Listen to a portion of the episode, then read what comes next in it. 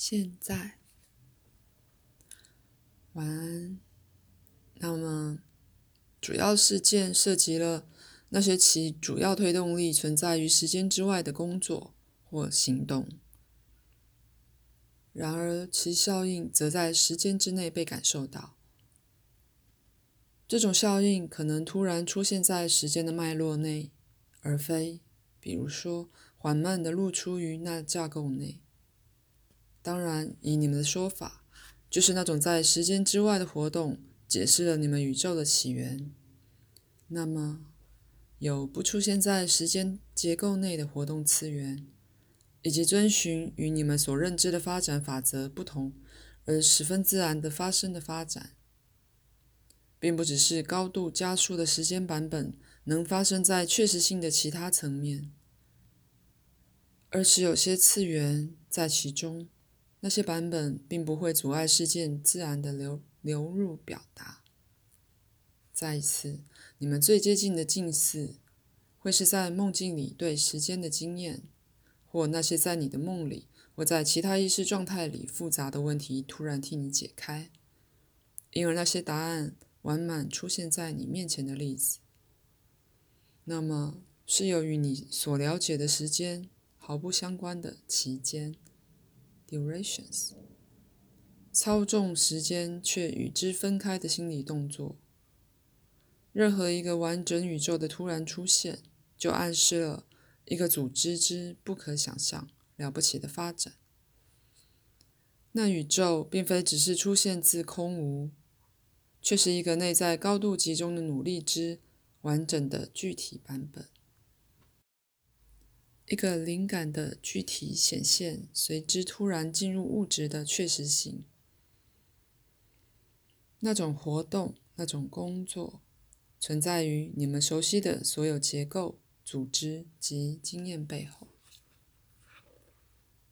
请等我们一会儿。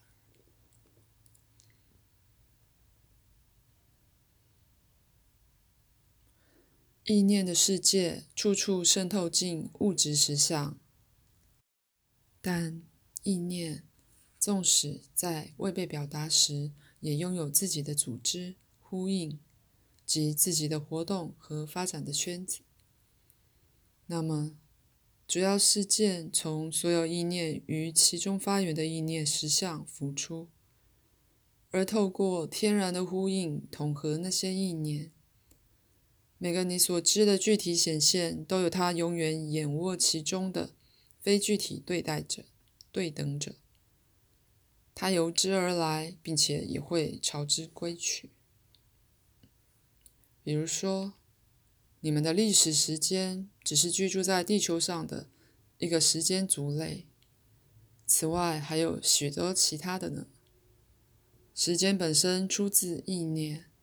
而意念本身则是无时间性的，所以以那种说法。并没有时间开始的一点，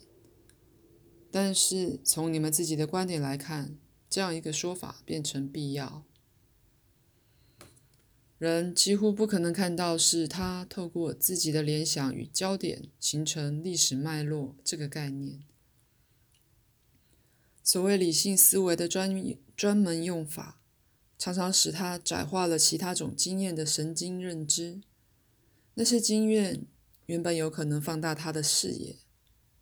在梦里，就那方面而言有较大的空间。意识变得熟悉自己内在的活动，甚至较熟悉他在通常清醒的偏见之外所做的那种工作及行为，如圣经所说的创世故事，是一个主要事件的象征性代表。当然，变成了他自身的事件的一个传说，在其四周形成了整个的艺术与文化、宗教与艺术与学术。这同样也适用于基督教本身，因为所有与公认的基督相连、看似真实的历史事件，并没发生在物质实相里，而是发生在另一个确实的层面。被砍入你们的时间架构里，触及这儿的一个角色，吉那儿的一个确实为人所知的历史事件，并且与当时的事件混合在一起，直到两条活动路线是如此的交缠，以致你不解开这个，就无法解开那个。历史之所以用某种明确的形式发生，是因为你们抱着事实世界里并没发生那些事件的信念，因此那些内在事件主要的辉煌推动力向外泼溅到人类风景上，推动了人们和文明。在一开始，基督的故事根本不像他现在那么简简明利落。因为最后建立起来的公认的基督形象是安顿在神人的无尽版本上的一个。这些神人的版本长久以来与人类心灵密不可分。公认的基督是心灵的组合物，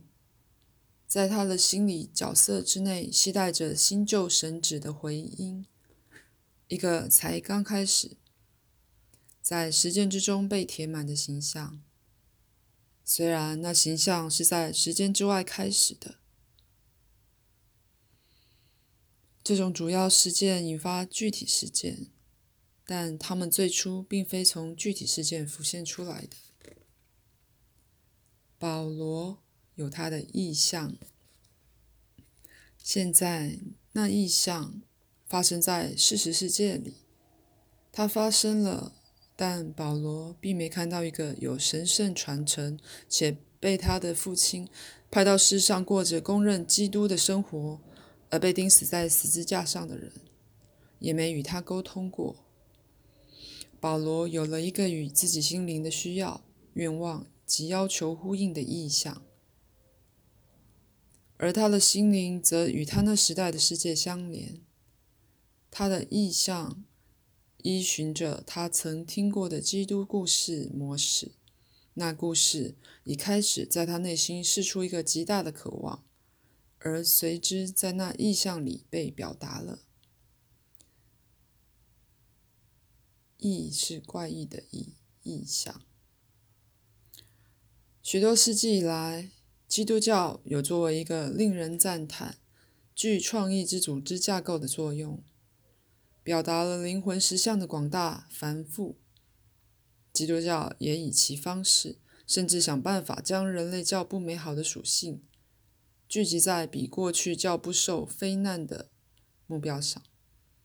那特定性质的主要事件带来了对历史事件的一个全新的诠释，它们的强度、力量及看似强迫的性质之所以存在。正因为其源头并非具体，而是汲取自心灵最深的源头。上述全都是书的资料。